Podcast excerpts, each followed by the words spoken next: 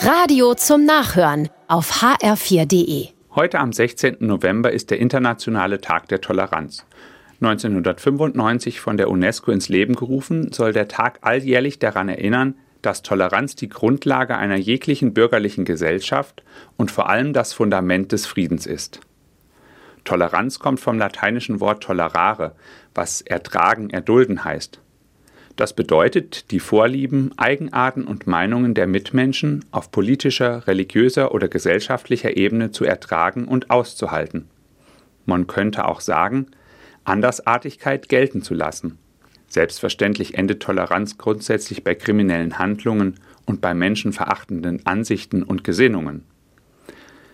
Wie aber ist es mit der Toleranz für mich als gläubiger Mensch? Meine Religion sagt mir doch, was richtig und was die Wahrheit ist.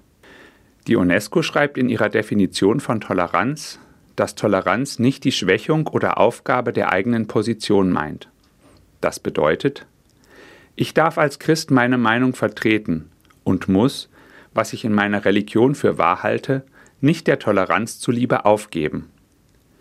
Die eigene Religion als alleinige Wahrheit zu erachten, darf aber nicht verhindern, dem Nächsten in Respekt Akzeptanz und Anerkennung zu begegnen. Jesus selbst ist uns in seinem Handeln ein großes Vorbild an Toleranz. Er sagt zwar, ich bin der Weg, die Wahrheit und das Leben.